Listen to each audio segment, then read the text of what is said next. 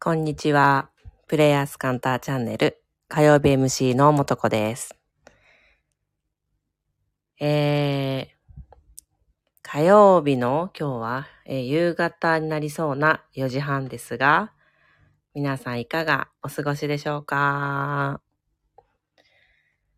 暑いよね。なんか九州の方とかはすごくお天気が終わりみたいで、いろいろ気象がね、荒れてますけれども、皆さん気圧の変化で頭が痛くなったり、あのーなんだろうな。耳、耳が痛くなったり、首が痛くなったりしてませんでしょうか冬瓜絞るの大変なので、そのまま鍋でた、な、生で食べてます。と、突如言ってくれたせんちゃん。そう、冬瓜ね。皆さん、冬瓜、食べてますか？冬瓜ね。あの、夏といえば、夏の自然からの恵みの薬といえば、瓜系ですよね。冬瓜、スイカ、ズッキーニ、キュウリ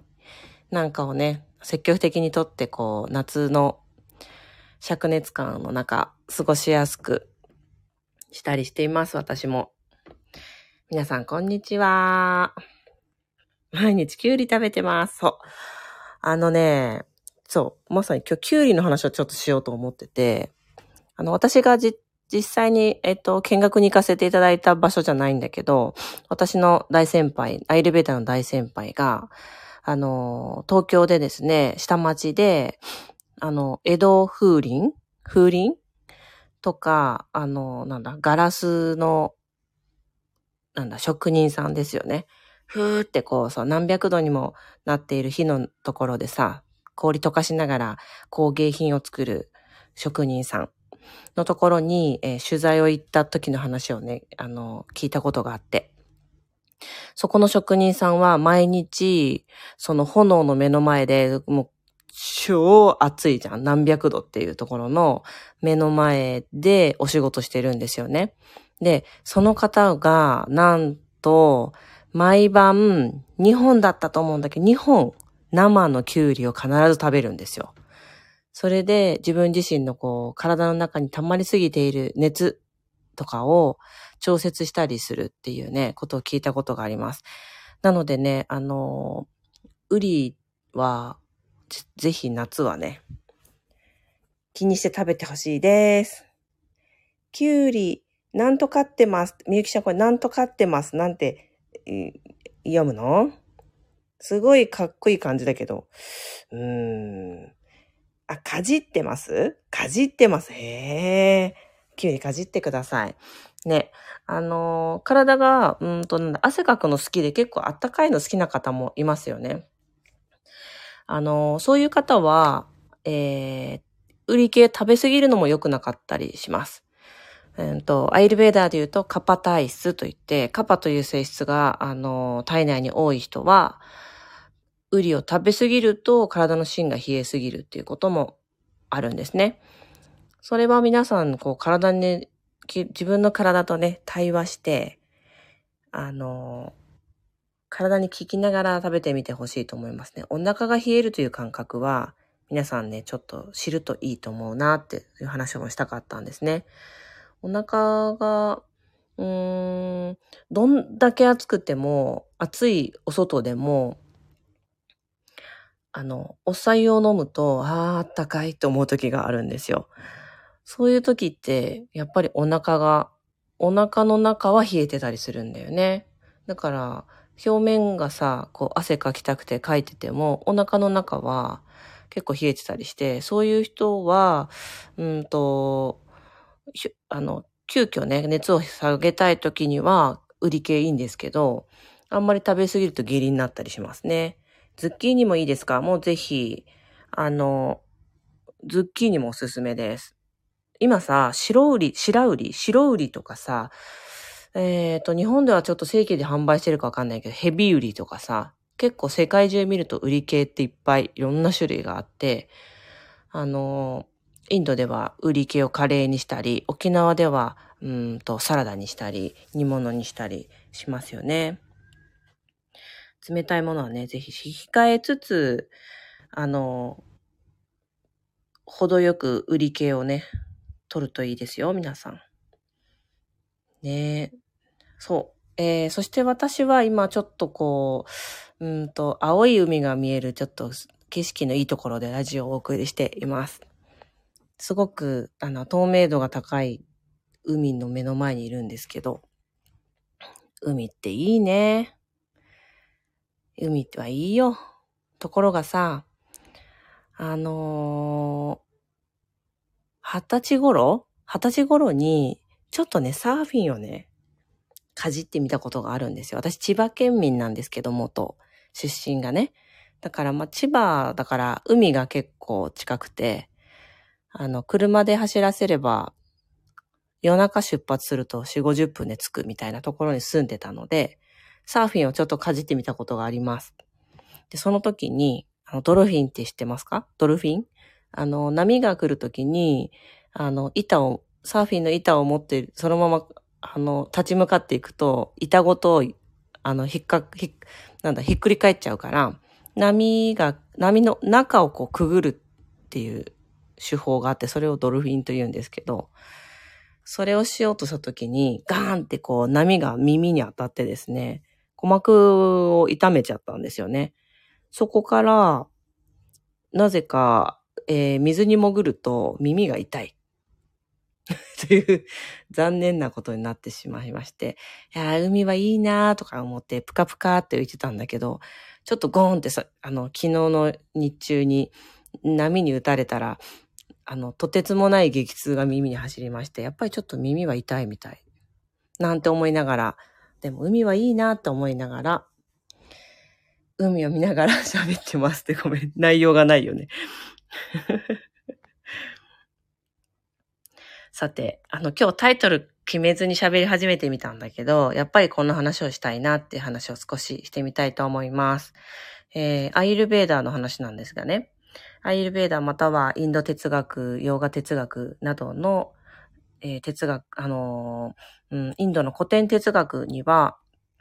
とてもこう、えー、宗教的な教えとか、要は哲学的な教えがたくさんふんだんにの盛り込まれているんですけれども、アイルベーダーも医学なんだけど、医学と言いつつ、健康とか幸せとは何なのかっていうところを解いて、健康っていうのは幸せで、あ、幸せごめん、もう一回言うね。健康とは、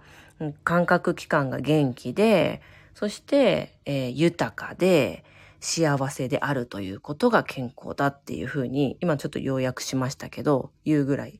えー、心と体は繋がっているっていう感覚を哲学的にまあ解いてたりするんですね。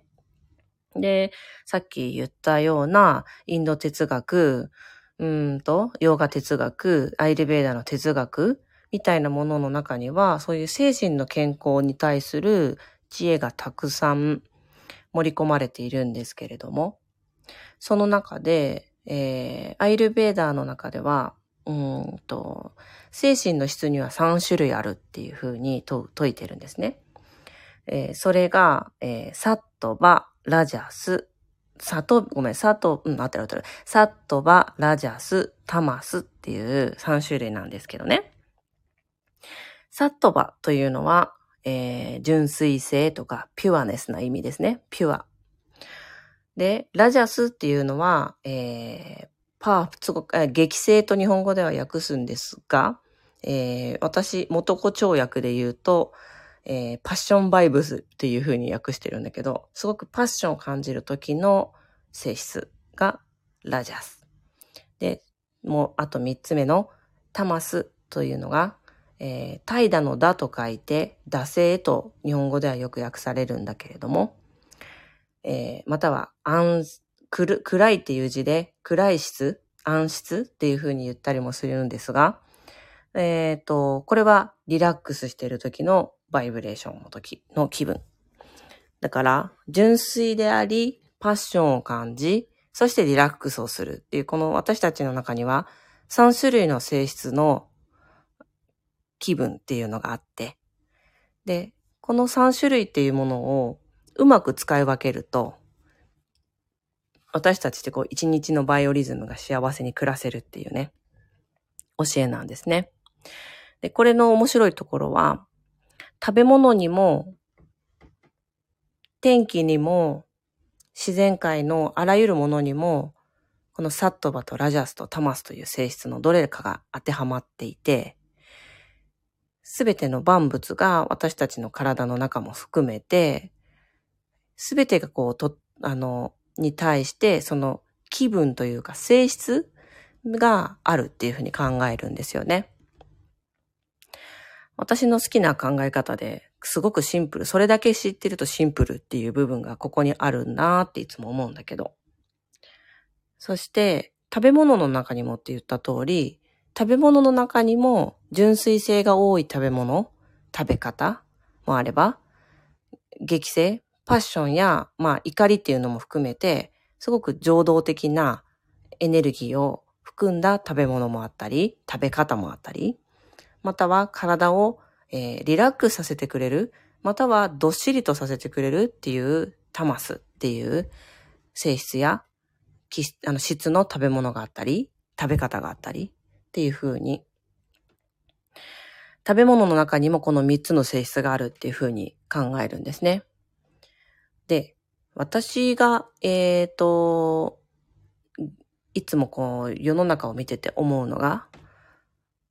最近、なんだろうな、ここ最近はすごくパッションバイブですね。ラジャスっていうバイブレーションの食べ物が多いなーって思うんですよ。で、二、三つのバランスがよりよく取れてると、私たちは健康であるとするならば、ちょっと、うーん、パッションって言うといいんだけれども、自分自身、も私たちは食べ物でものすごく自分自身を持ち上げなきゃいけないような気持ちになっているんだな。この世の中の今の世相というか、は、食べ物を使って自分自身を上げていかないといけないような、ちょっと豚腹薬のような役割を担ってるなってすごく思うんです。なんかちょっとこう、今の言われて何か感じる方いますか？あの、食べ物は、そうだな、一日の中の自然な流れの中に、自然にあるもので、そして私たちは当たり前に肉体というものは食べ物でできていて、だから、食べ物と自分自身が付き合う上で、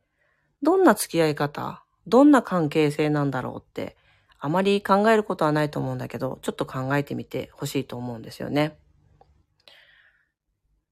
すごく食べ物を使ってやる気にならなきゃいけない。食べ物を使って自分を上げていかなきゃいけないみたいな、すごくパワーのいる生き方をしてるのが現代なんだなーって思うわけですよ。なんかちょっとこう、改めて、全体的な、ちょっと広い視野で、食べ物と人間っていうのをこう、さっきふと考えてた時に、ああ、なんかみんな、食べ物から元気もらわなきゃいけない。つまりちょっとこう自分自身の中から元気をが湧くというよりは、食べ物から与えられなきゃいけない感じになってるなーって思った。まあ本当に今はですね、人類史に、の中で類を見ないほど飽食の時代なので、食べ物に溢れてるじゃない？私たちの人類史の中で、あの、こ、ここ何十年かだけなんじゃないかと思うの。こんなに食べ物が満たされてるってこと？すぐそこら辺に食べ物があるってこと？で、それってすごく豊かで、ありがたくて便利なことなんだけれど、その中で、やっぱり自分自身が私たちこう人類全体が食べ物ないと無理みたいな、食べ物ちょっと多めにないと無理みたいな、ハッとしました。ありがとう。あの、みたいな、そういう食べ物との付き合い方をしてるなーって思ったんです。まあだからこそね、飽食になったからそうなったではなくて、私たち人類の大きな集合意識が飽食を作ってるから、私たちがちょっと自分自身の潜在的なこう先天的な能力みたいなものを今ちょっとこうなんだろうな、馬鹿にさせてるというか、鈍らせている。それには飽食であるっていうのはかなりいい、なんていうのかな。うん。の脳をバグらせるいい機能、あの、いい係だったりするんですよね。みたいな風に思ったりします。だから、病気とかさ、心の病も、何か、こう、人生が縛られてるって思う感覚も、どこかか、必ずそういう問題が起きた時って、人間関係とかお金とか、まあ健康とかっていう問題が起きてるのは表面的なものであって、その奥底を見ていくと、結構自分自身が、えー、自分自身というものの中心で生きていくことが怖いみたいな、そういうところがなんかこう、スイッチになってるなっていつも思うの、最近思うんですよ。そう。で、そこのなんかね、社会と自分をつなぐところにいつも食べ物があるなーって思います。皆さんどうですか？不足しているものと過剰になっているもののアンバランスさがあると思います。まさに、そんな感じ。このね、でも、A 子ちゃんという方がコメントくださいましたけど、あの、このアンバランスさに気づけたらいいですよ。ぜひ。気づいてほしいんです。そう。あ、なんかちょっとアンバランスじゃね？って気づいたとき、初めてアンバランスだっていうことを気づけてる視点の自分は何かに依存していることとか、何かにこう執着していることとか、何かで自分を馬鹿にさせていたりするっていうことに気づくよね。だから、そこのなんか、いつもこう、いつの世も食べ物って必ず私たちが人生、なんか時代をまた全体の人間とか、なんか地球のバイブレーションを広げようとか、縮めようとか何か作り出すときに、食べ物を使うよね。まあなんか今日は壮大だわ、私言ってること。言ってること。食べ物使うよね。まあ、気象、気象をこう、いあの、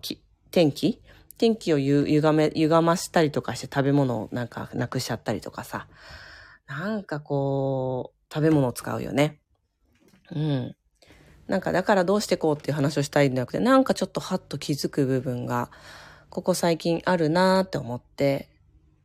お話をしてみました。うん。こんにちは。なのでね、